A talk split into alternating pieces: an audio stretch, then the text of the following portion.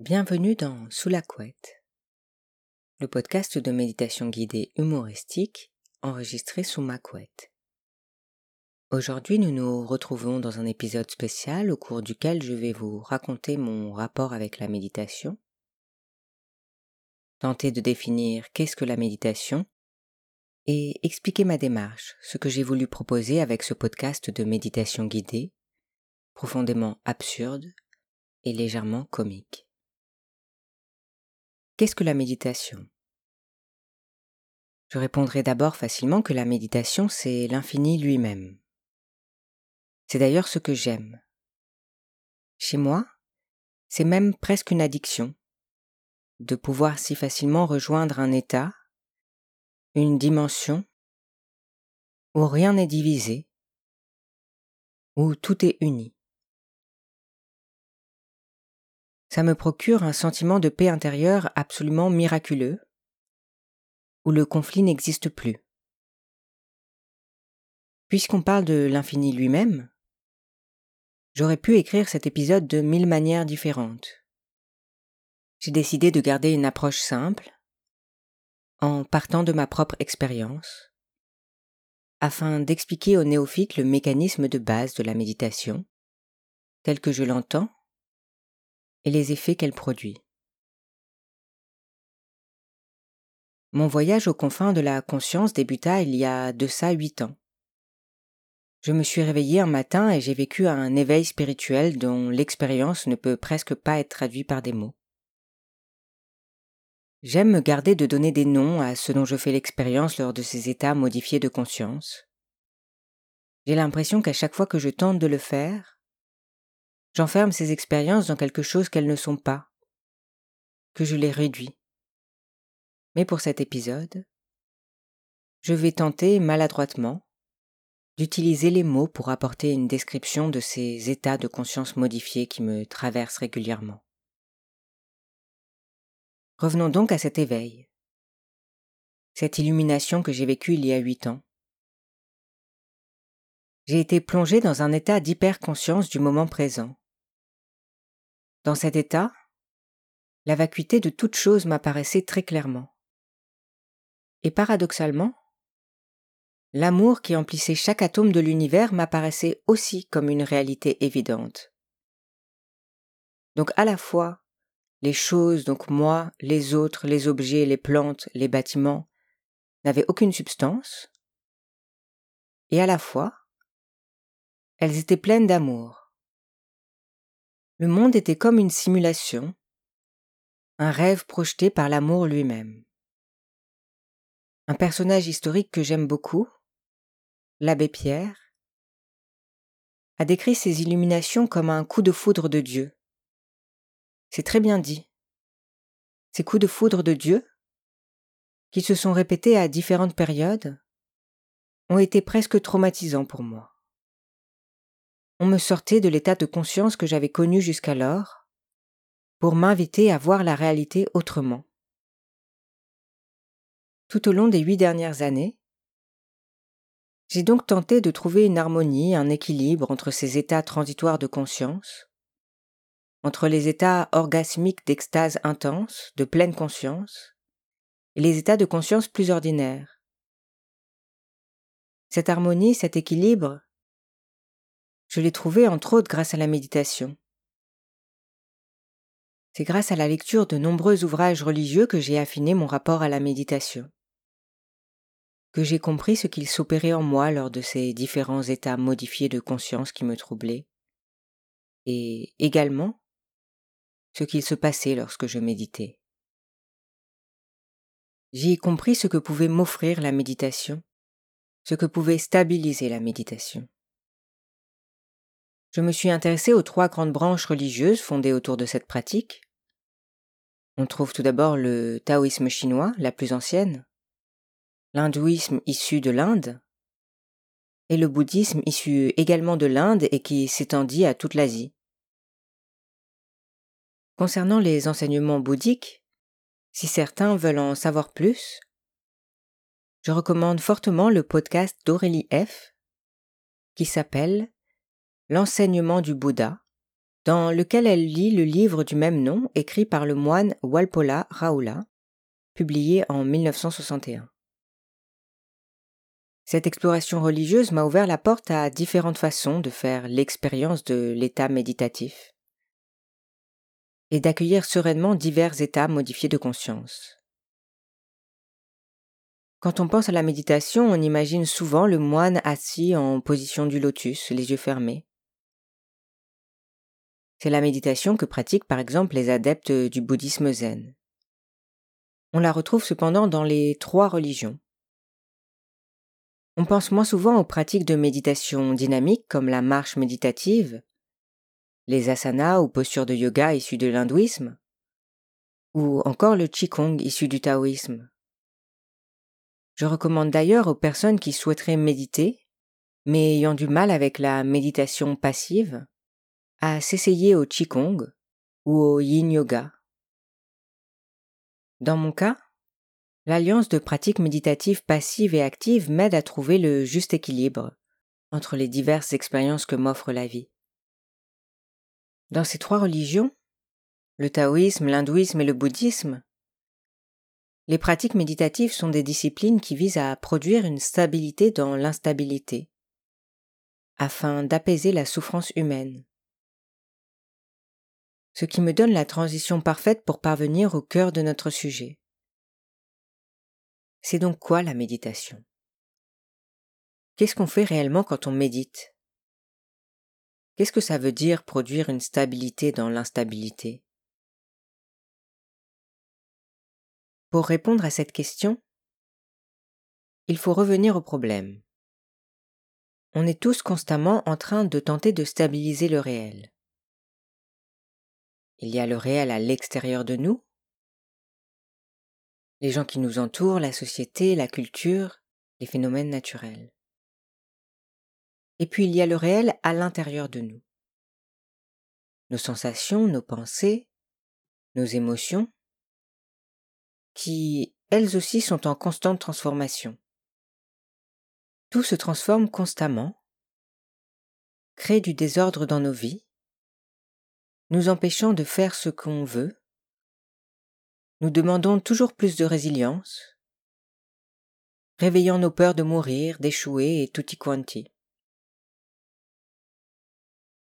Cette évolution permanente intérieure et extérieure, c'est ce qu'on appelle en bouddhisme l'impermanence de toute chose. Pour nous protéger de la souffrance, nous éviter de mourir, vivre des choses désagréables, prévenir et contrôler l'impermanence de toute chose, notre raison produit des plans très linéaires, en essayant d'évaluer la probabilité que telle ou telle chose se produise. Je vais me lever, je vais prendre mon petit déjeuner, me laver les dents, envoyer des CV pour trouver un emploi, etc., etc. Elle produit des plans simples, ordonnés, qui nous rassurent. Toutefois, si l'on ne fonctionne qu'avec la raison et ses projections, on va vite se rendre compte que l'on enferme notre réalité dans ce qu'on pense être possible ou impossible. On vit à partir de nos peurs, j'ai peur que cette fille me rejette. J'évalue les probabilités que cela arrive. Je choisis de ne pas l'aborder. On laisse de moins en moins de part à l'inconnu. On devient l'esclave de cette raison, qui une intelligence formidable mais somme toute limitée. Bien sûr, je ne veux pas dire là que la raison est mauvaise, loin de là, mais plutôt que l'excès en tout est un vice et qu'en utilisant uniquement ou excessivement la raison pour apaiser notre peur de souffrir ou de mourir, on produit au final plus de souffrance psychologique que nécessaire. On s'empêche de vivre. La raison seule ne peut apaiser notre inéluctable vulnérabilité face aux désordres internes et externes qui constituent nos vies. La question qui vient donc après, c'est Comment trouver un ancrage viable? Une sérénité pérenne au cœur de ces expériences troublantes que nous fait rencontrer la vie. À première vue, on a peu de prise sur les éléments extérieurs. Nous sommes influencés par de multiples couches de systèmes plus ou moins grands qui interagissent et s'alimentent, parfois s'entrechoquent. Il y a le couple, la famille, le groupe d'amis, le lieu de travail, les normes sociales, la culture, la ville, le pays, les systèmes économiques internationaux, les réalités géopolitiques, les phénomènes naturels. Nous n'avons pas beaucoup de pouvoir sur ces superstructures qui nous entourent. Nous les subissons. Avec la méditation, on cherche donc à se préoccuper en premier lieu de l'impermanence qui se trouve à l'intérieur de nous, de voir si on peut avoir une influence sur le désordre qui nous constitue. C'est le fameux si tu veux changer le monde, commence par toi-même. Comme nous l'avons dit, à l'intérieur de ce qui constitue l'ego, ce que l'on peut délimiter comme étant soi, on trouve des émotions, des sensations, des pensées, des schémas comportementaux qui nous troublent, nous font peur. Plutôt que de lutter à force de raison contre nos peurs, notre vulnérabilité, l'état méditatif nous propose d'accueillir cette vulnérabilité et ainsi, jour après jour, de lui trouver une place dans nos vies qui nous permette de jouir un peu plus de notre expérience, de profiter de la vie. Par la méditation, on se met à l'écoute de cette agitation interne et on voit si on peut apaiser cette agitation, trouver une sérénité pérenne, sans passer par la raison. Essayons de décrire un processus de pensée classique. Prenons 20 secondes dans la tête d'un inconnu lambda. Il va commencer par penser à la machine à laver qu'il doit lancer dans 20 minutes au virement qu'il a oublié de faire à son propriétaire. Puis il va commencer à se sentir anxieux, ce qui va l'amener à penser à son travail, à quel point ça se passe mal, qu'au fond il a un peu peur de ne pas être reconduit après son CDD. Puis il va se dire zut, je devrais pas être anxieux. Moi je suis un homme, j'ai peur de rien. Zut, je suis vraiment nul de ressentir de la peur un peu nul comme la fois où j'ai raté ma présentation devant tous ces nouveaux clients. Et maintenant il se sent stressé. Il commence à transpirer. Ça, c'est le flot de pensée classique qui vient nous embêter à différents moments de la journée. Lorsque l'on médite, on va essayer de désenclencher ce cercle vicieux infini de pensées. Ce flot de pensée va rencontrer un vide, une non-réponse, un non-jugement et va désagréger cette raison qui ne cesse de produire des constructions mentales invasives.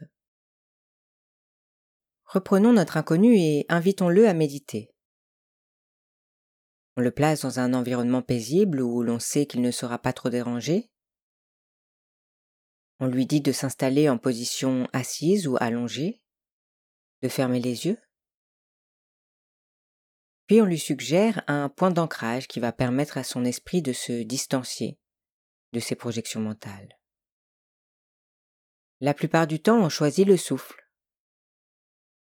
Il sera le point de focus auquel l'inconnu essaiera de revenir tout au long de la pratique méditative. Le souffle est là de notre naissance à notre mort. C'est peut-être une des choses les plus constantes dans nos vies.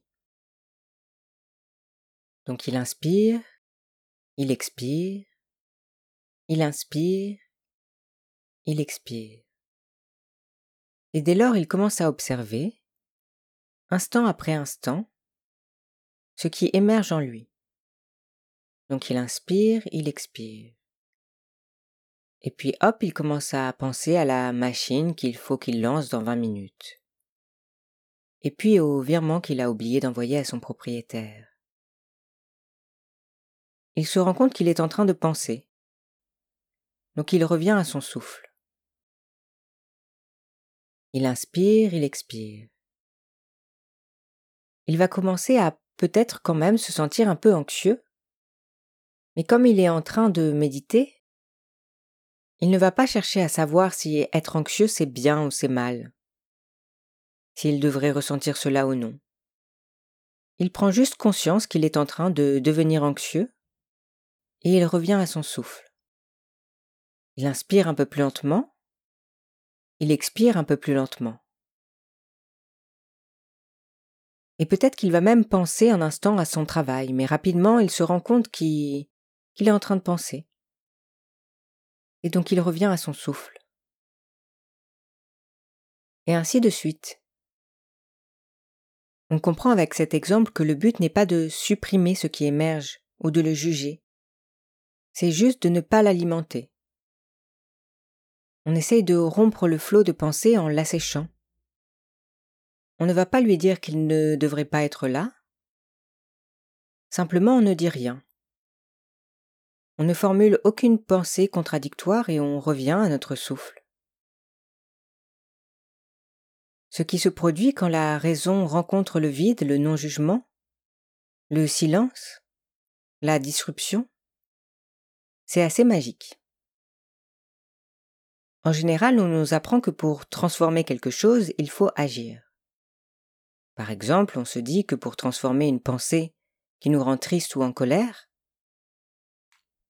le seul moyen de la chasser, de la transformer, c'est de la confronter avec une pensée contraire.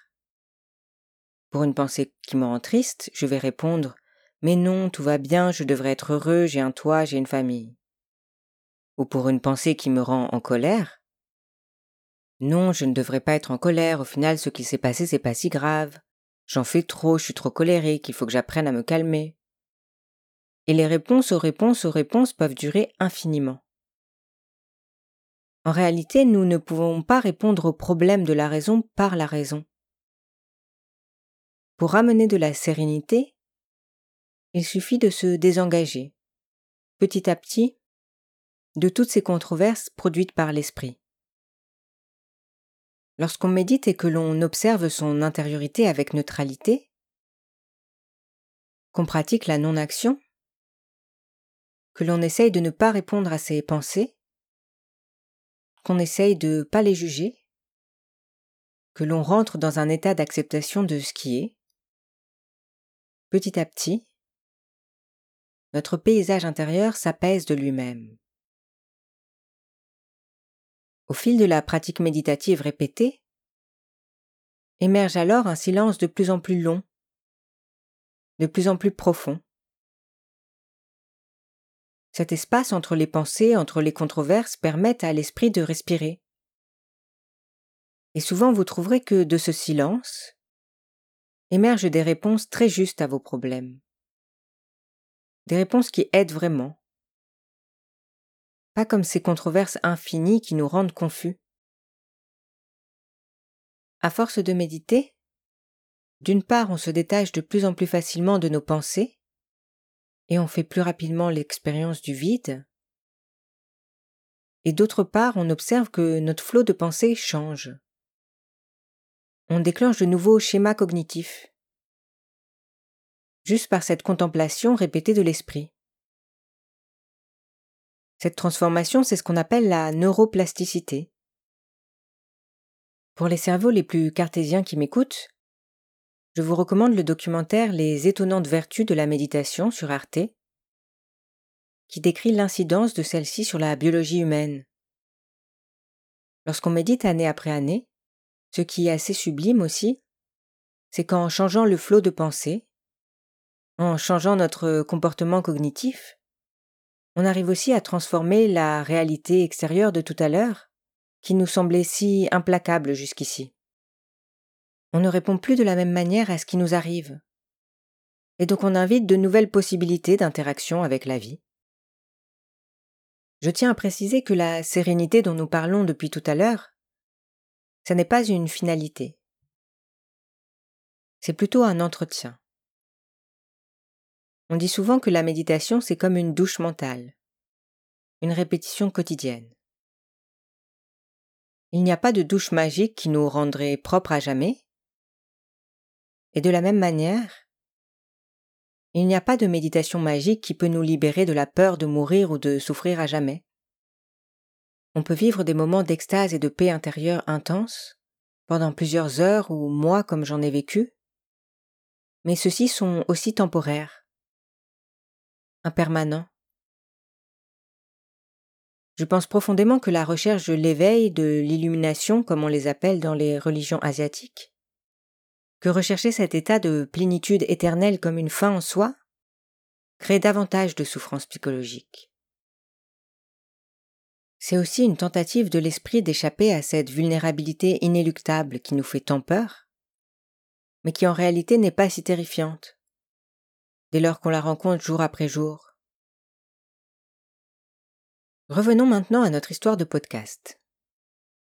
Le mois dernier, pour essayer de partager le bien-être que j'ai trouvé grâce à la méditation, j'ai commencé à publier des méditations guidées sous la forme du podcast Sous la couette que vous êtes en train d'écouter. Ces méditations sont pensées pour être écoutées dans son lit avant de s'endormir. Une méditation guidée, c'est en général une musique relaxante, douce, et une voix par-dessus qui accompagne l'auditeur vers l'état méditatif. On trouve tout un tas de types de méditation guidée. On trouve par exemple de simples méditations pleine conscience où l'on apprend à être présent à nous-mêmes, à nos sensations, à ce qu'il y a à l'intérieur de nous. On trouve aussi par exemple des suites d'affirmations positives ou encore des visualisations au cours desquelles on nous suggère un voyage imaginaire qui est censé nous apporter de la clarté ou de l'apaisement. Personnellement, j'ai décidé de réinterpréter ces codes qui se sont installés dans le monde des méditations guidées et de proposer des méditations, des visualisations volontairement absurdes. Pourquoi? On a vu qu'avec la méditation, on confronte la logique mentale, le flot de pensées linéaires, avec le non-jugement, le vide, l'espace où le bien ou le mal n'existe pas, c'est-à-dire l'absurde. À travers les méditations guidées que je propose, j'essaye de montrer à l'auditeur l'essence de la méditation, la rencontre de la logique avec ce qui est vide, vide de sens. Le but ici n'est pas de devenir fou, de faire fi de l'éthique ou juste de rigoler, mais plutôt de devenir plus sage en convoquant la folie de contrer l'excès de raison avec une bonne dose de déraison,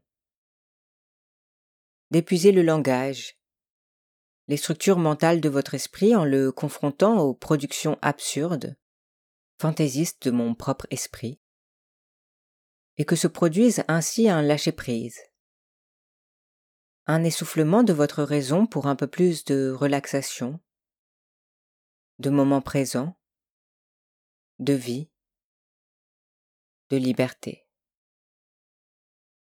Ce podcast, ces méditations ne sont qu'un portail vers la pratique méditative.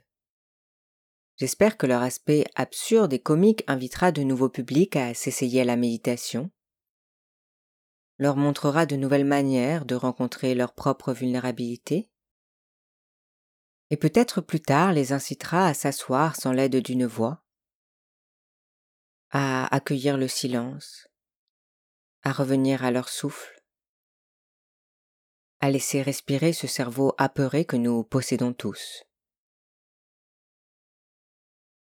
Maintenant, si vous le voulez bien, nous allons passer à l'inaction et nous allons chercher à rencontrer la méditation. La méditation, vous savez, elle est un peu comme moi. Au fond, C'est une grande timide.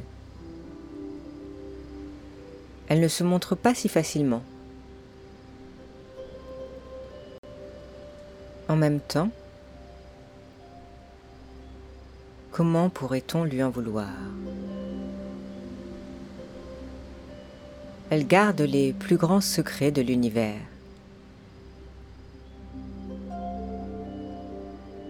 Mais nous, on va la mettre bien. Tout d'abord, nous allons nous installer confortablement. Et puisqu'elle n'aime pas trop qu'on la regarde, pour respecter sa pudeur, nous allons fermer les yeux.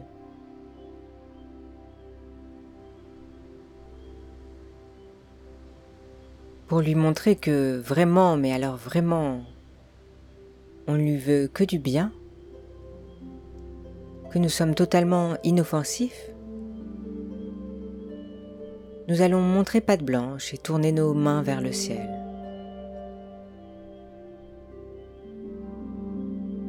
Nous prenons le temps de détendre euh, chaque muscle de notre visage, de nous présenter sous notre air le plus vulnérable. Nous détendons notre mâchoire, l'espace entre nos sourcils. Nous laissons tomber nos épaules et nous laissons s'échapper toutes les tensions de notre corps. Nous commençons à ressentir notre souffle. Nous inspirons, nous expirons. Nous inspirons à nouveau et sentons notre ventre se gonfler puis se dégonfler.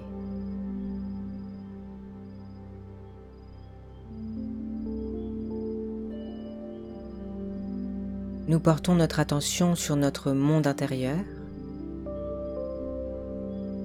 C'est bien là qu'elle se cache, la méditation.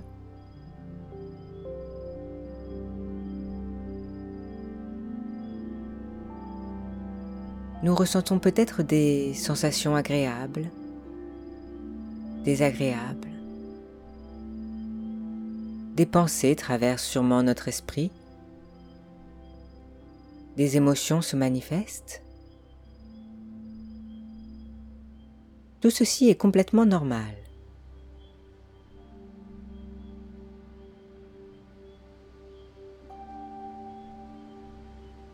Pour trouver cette si mystérieuse méditation, je vais vous donner un indice. Elle se cache bien souvent entre deux pensées, entre un inspire et un expire, entre une émotion et une sensation. Au moment où une chose meurt et qu'une autre prend vie, vous trouverez la méditation. Le vide.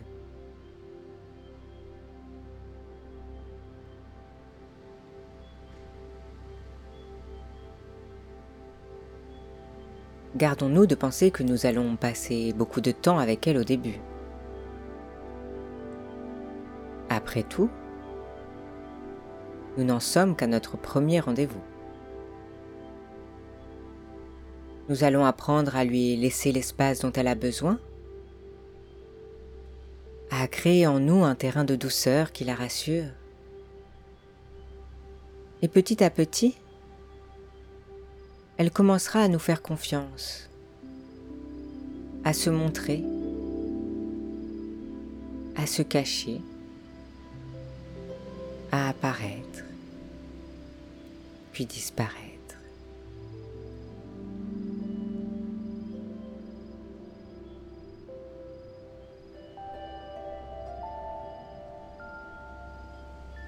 En retour, nous allons apprendre à lui faire confiance, à cette paix intérieure, à cet espace, à ce creux qui nous emplit de sérénité. Pourquoi ne pas en profiter? Après tout, il n'est qu'à porter de silence et de souffle.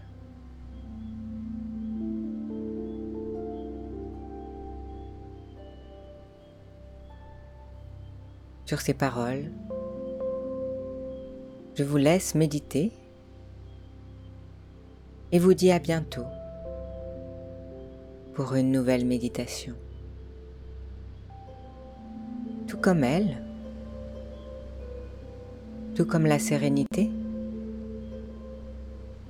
tout comme la joie, je ne m'éclipse jamais très longtemps.